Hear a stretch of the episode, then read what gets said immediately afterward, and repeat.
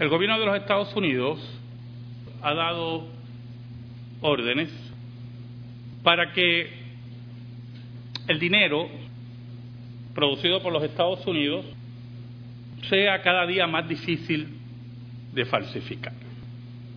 Si usted observa los billetes, la nota federal, esa nota federal, usted va a notar, ¿verdad?, que los billetes de 1, de 5, de 10, de 20, los que tienen ese privilegio de manejar muchas veces los billetes de 100, pues han cambiado, ¿verdad? Han cambiado y han puesto cintas magnéticas, bueno, han puesto colores, un sinnúmero de detalles para que cada día sea más difícil falsificar el dinero. Siempre habrán personas ladrones por naturaleza, personas que no quieren ganarse el pan decentemente, personas que no quieren trabajar, así de sencillo, que tienen el pecado de la vagancia, que buscan lo fácil, intentarán falsificar el dinero. Pero es interesante que la falsificación es una característica de muchos campos y el religioso no es la excepción. Por eso el énfasis de Jesús, el énfasis continuo del Maestro, de que Él predicaba la verdad, pero aún más que Él era la verdad. Y muchas veces la falsificación puede ser descubierta mediante el contraste o mediante la confrontación. Y yo quiero que ustedes me acompañen a Juan capítulo 15 y vamos a leer los versículos del 1 al 6 en esta tarde y vamos a oír al maestro en esos discursos tremendos del apóstol Juan hablando como siempre era él, con claridad. Dice así la palabra de Dios en el nombre del Trino Dios. Yo soy la vid verdadera, mi Padre es el labrador, todo pámpano que en mí no lleva fruto, lo quitará, y todo aquel que lleva fruto lo limpiará para que lleve más fruto. Ya vosotros estáis limpios por la palabra que os he hablado. Permaneced en mí y yo en vosotros, como el pámpano no puede llevar fruto por sí mismo, si no permanece en la vid, así tampoco vosotros, si no permanecéis en mí. Yo soy la vid, vosotros los pámpanos, el que permanece en mí y yo en él, éste lleva mucho fruto, porque separados de mí nada podéis hacer. El que en mí no permanece será echado fuera como pámpano y se secará, y lo recogen y lo echan en el fuego y arde. Oramos. Gracias te damos, Señor, nuevamente en esta tarde por este gran privilegio de exponer tu palabra. Perdona mis pecados. Escóndeme bajo la sombra de la cruz para que tu palabra eterna, como espada de dos filos, penetre el corazón de tu pueblo y sea bálsamo a aquellos que lo necesitan y palabra de salvación a aquellos que la buscan y palabra de condenación a aquellos que la rechazan. Por Cristo Jesús oramos. Amén. Y amén. Este discurso de Cristo, que más extenso, ¿verdad? Pero quiero discutir con ustedes los primeros seis versículos, se dan un contexto muy interesante. Es la cena de la Pascua, la última cena del Señor. Y todo indica que ya Judas ha salido de la presencia de los apóstoles y de la presencia de Cristo. Cristo lo había confrontado y había puesto en evidencia la falsedad que representaba, la falsificación que representaba Judas. Y nosotros podemos entrar en una exposición teológica en el sentido de que Judas era una persona reprobada y señalada por Dios para ese momento, pero me gustaría ir a otra dimensión en ese personaje que se llama Judas sin profundizar mucho. Judas había decidido traicionar al maestro, venderlo por una cantidad de monedas, pero Judas, y escuche bien lo que le voy a decir, fue testigo, me estoy oyendo hermano, de los milagros más grandes que han ocurrido en la historia de la humanidad. Judas fue testigo de la inauguración del reino de Dios. Judas fue testigo de cómo un poquito de pan y unos pececitos alimentaban a miles de personas. Judas fue testigo de sanidades instantáneas, y espero que usted me esté entendiendo, de sanidades instantáneas de leprosos, de ciegos de nacimiento, pero sobre todas las cosas, Judas fue testigo de resurrecciones imponentes, nunca vistas en la historia de la humanidad. Nada de eso cambió su corazón. Nada de eso lo hizo reflexionar. Porque lo primero que usted tiene que entender es que lo que es falso seguirá siendo falso a menos que Dios intervenga. Allí, en esa mesa Cristo lo confronta. Cristo lo lleva hasta el último suspiro. Allí, frente a todos aquellos que no sabían de esa venta traicionera, que no sabían de ese pecado tan profundo, Cristo pone en evidencia lo falso que era Judas. Judas sale de la presencia de los discípulos y de Jesús.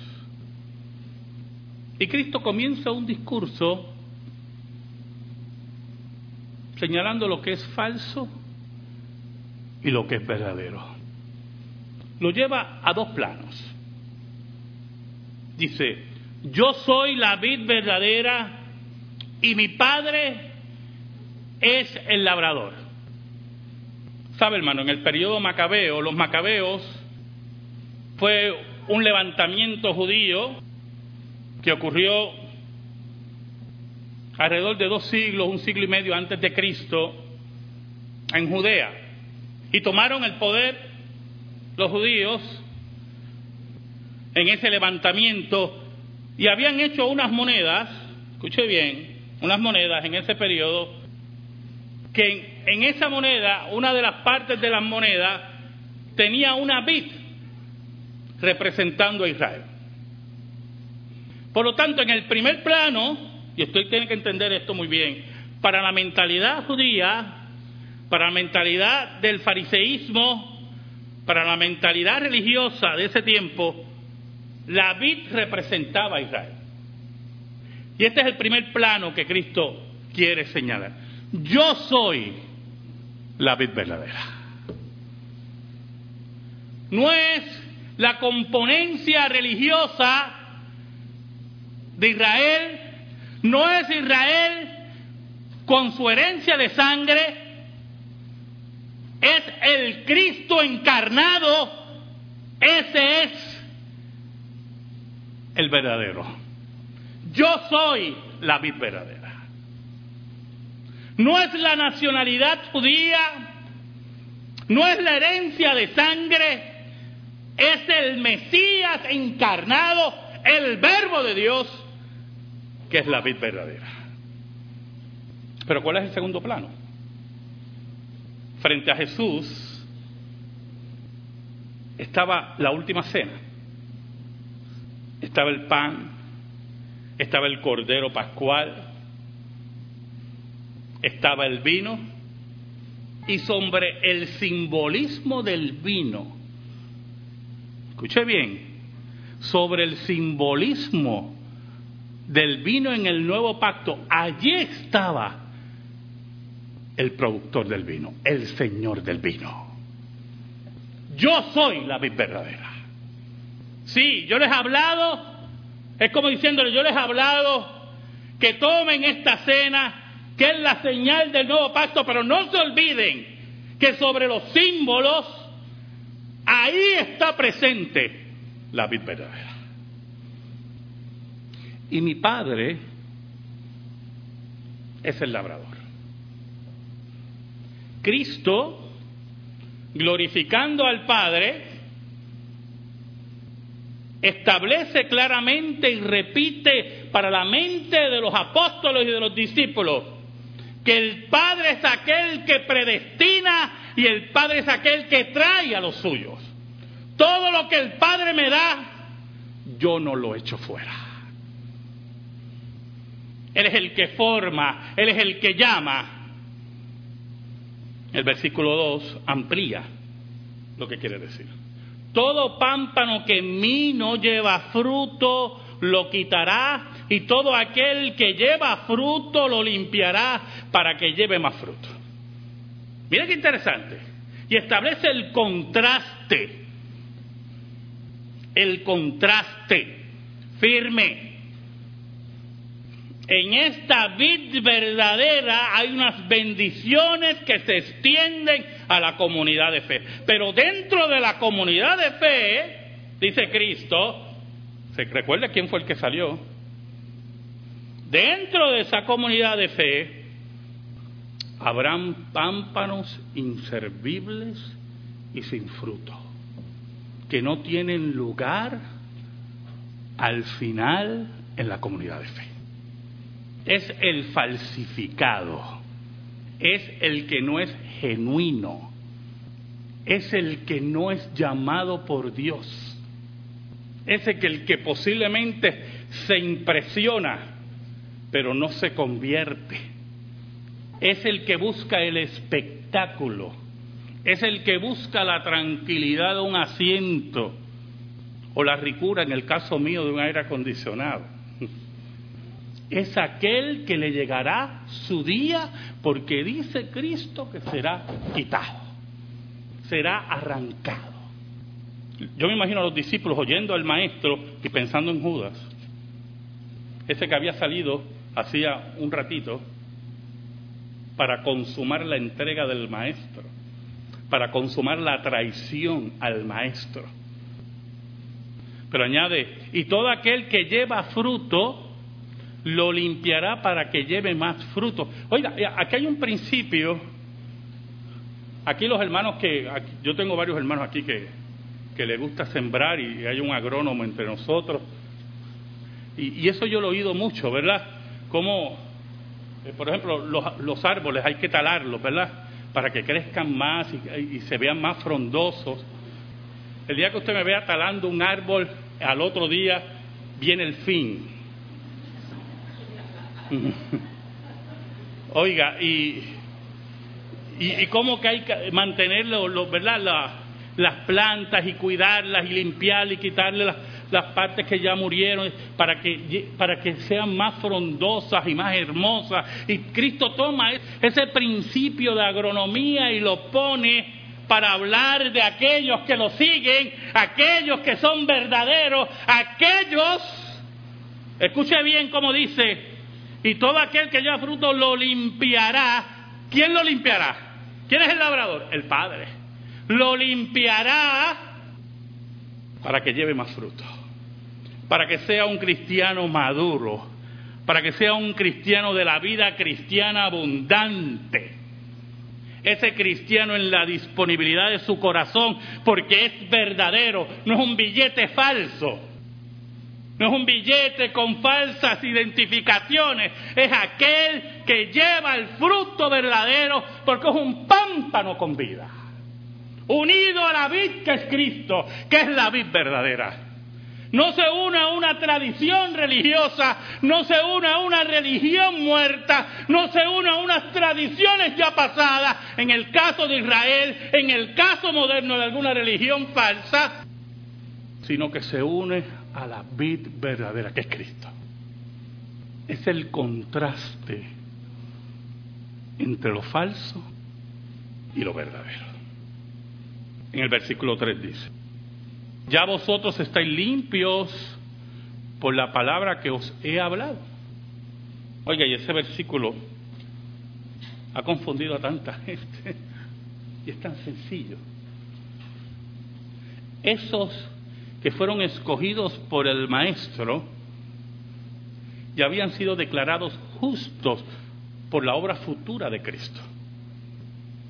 Habían aceptado al Mesías, oiga bien, habían aceptado al Mesías y habían creído que era el enviado.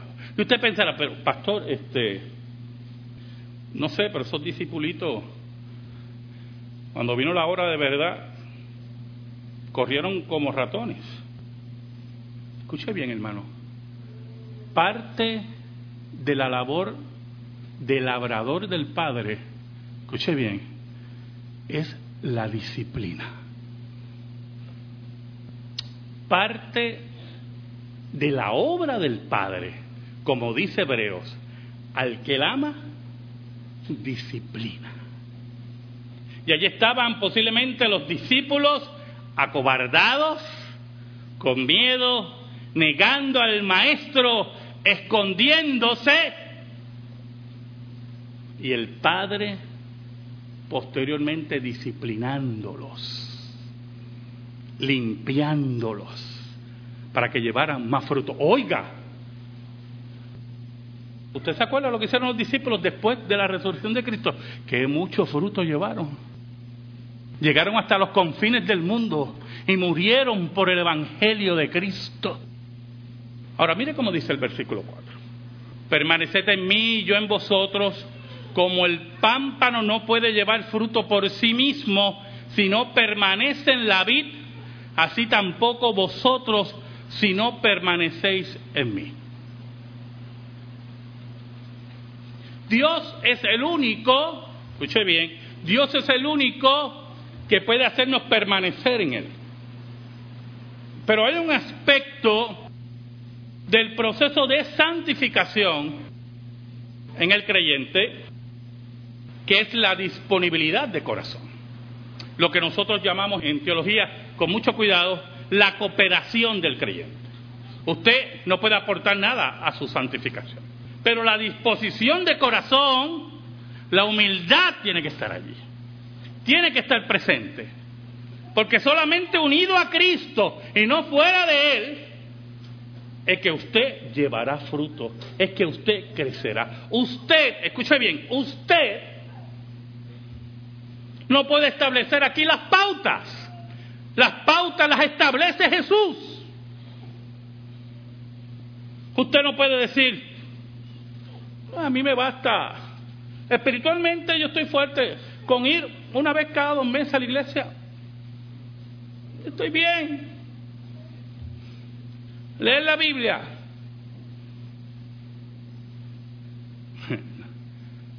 yo, yo,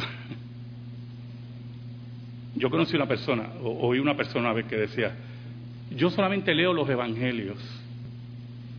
Y yo me preguntaba, qué raro, escuche, porque Cristo nunca leyó los evangelios, yo. Cristo leyó todo el Antiguo Testamento porque los evangelios no existían. Pero él lee solamente los evangelios. No sigue el maestro. No estudia como el maestro. No se envuelve en la palabra como el maestro. Cristo enfatiza, permaneced en mí porque Él es la vid verdadera y yo en vosotros porque Él viene a morar en nosotros por el Espíritu de Dios como el pámpano no puede llevar fruto por sí mismo, si no tiene la savia de la vid verdadera, si no está unido a esa vid que no muere. Ahí se establece lo genuino, ahí se establece lo que es legal, ahí se establece lo que merece total admiración y se separa de lo que es falsificado y de lo que no sirve. Ah, escucha la siguiente historia. Yo fui a aconsejar a una mujer en un residencial en Puerto Rico, una mujer tiene 70 años y su esposo está muriendo. Ya ella dobladita así, por la edad bien para llevarle consuelo hasta el proceso que está experimentando. Y me dice lo siguiente, que un vecino, escuche bien, Judas no era vecino, Judas estaba ahí dentro. Un vecino le pidió que le cambiara un billete de 20.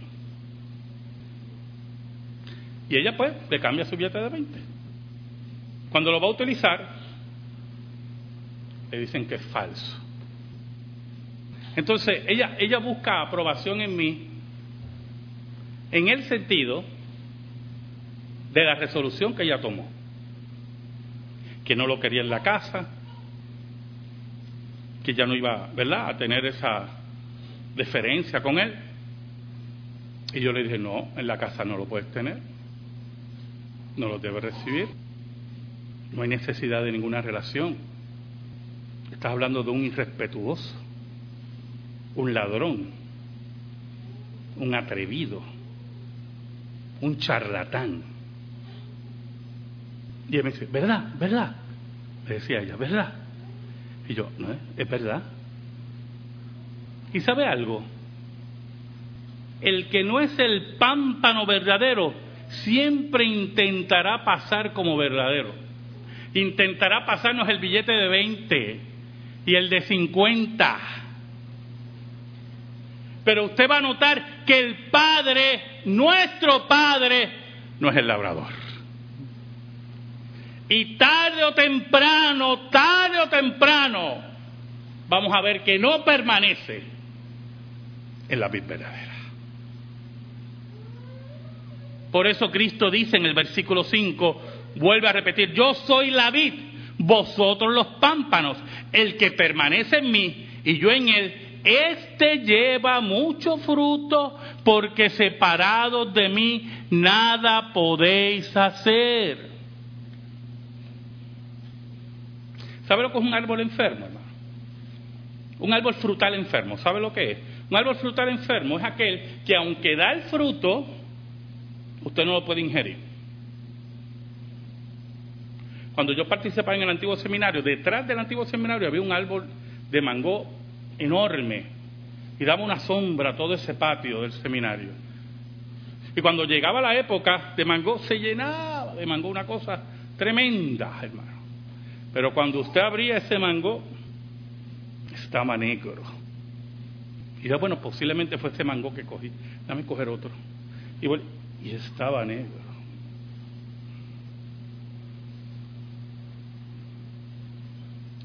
Y yo lamentaba tanto eso, porque ese árbol era hermoso y grande y fuerte y un tronco fuerte, pero no era la vid verdadera. No estaba, estaba totalmente enfermo. Y quiero que usted sepa algo.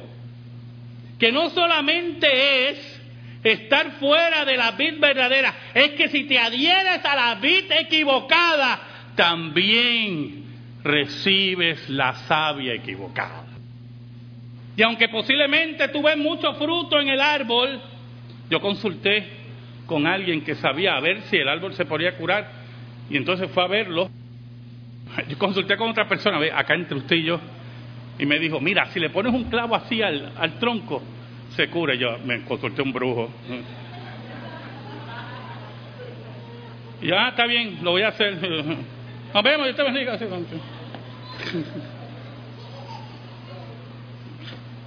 Yo no sé qué va a hacer el clavo con el hierro y el moho, yo no sé.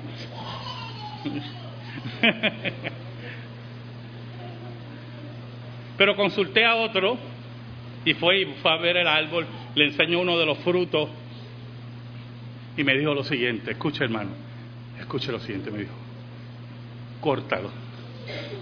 Oh hermano, eso me traspasó el corazón. Y yo le dije, pero yo lo dejo ahí por la sombra. Me dice, va a morir va a morir, pues que se muera así. Pero un día, pues, se murió, se te olvidaste, pasa alguien, le cae una rama encima y te demandan. Dice, no tiene cura. El que no permanece en Jesús no tiene cura. El que no pertenece a la vid verdadera no tiene cura. Ese pámpano seco ese pámpano sin fruto o el pámpano que se une al árbol enfermo no tiene cura. Por eso el apóstol Juan dice, salieron de nosotros, pero no eran de nosotros, porque si hubieran sido de nosotros, hubieran permanecido con nosotros, pero salieron de nosotros para que sepan que no todos son de nosotros. el versículo 6. Dice, el que en mí no permanece será echado fuera como pámpano y se secará. Llegó un momento, llegó un momento, escuché, que Jesús confrontó a Judas. Y Judas se le acerca así. Soy yo, Señor. Tú lo dijiste lo que vayas a hacer, hazlo pronto. Y mire cómo dice, el que en mí no permanece será echado fuera como pámpano y se secará. En ese momento, dice la Biblia, mire que Satanás entró en el corazón de Judá. Y habíamos discutido aquí, los que venimos los miércoles, cuando estuvimos discutiendo sobre demonología, es interesante, como dice la escritura, no dice que se endemonió, que Satanás entró en el corazón de. Satanás mismo tomó posesión y se secó por completo y fue directo a vender al maestro. Añade el maestro y los recogen. ¿Sabe algo? Cuando el fruto está seco en la vid, que se ve que no va, se saca y se va tirando al área afuera, y viene un grupo y recoge ese fruto que no produce.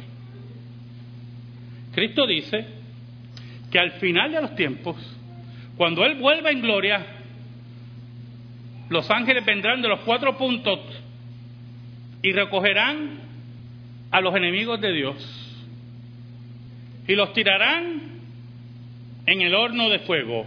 Y Cristo añade, allí será el lloro y el crujir de dientes. Cristo dice, y los echan en el fuego y arde. Cristo añade, donde su gusano no muere. Cristo dice, donde será el lloro y el crujir de dientes. Cristo dice, donde el fuego no se apaga. En esa intensidad del contraste que expone Jesús, la pregunta obligada es, ¿En qué lugar nos situamos? ¿Adheridos a la vid? ¿A la vid verdadera? ¿O estamos en el camino para ser echados en el fuego? Amén. Gracias te damos, Señor, por tu palabra eterna. Y te pedimos en esta hora, en el nombre de Cristo, Dios verdadero, que tu palabra sea adherida a nuestra vida. Por Cristo Jesús. Amén. Y amén. Estamos en silencio, hermano.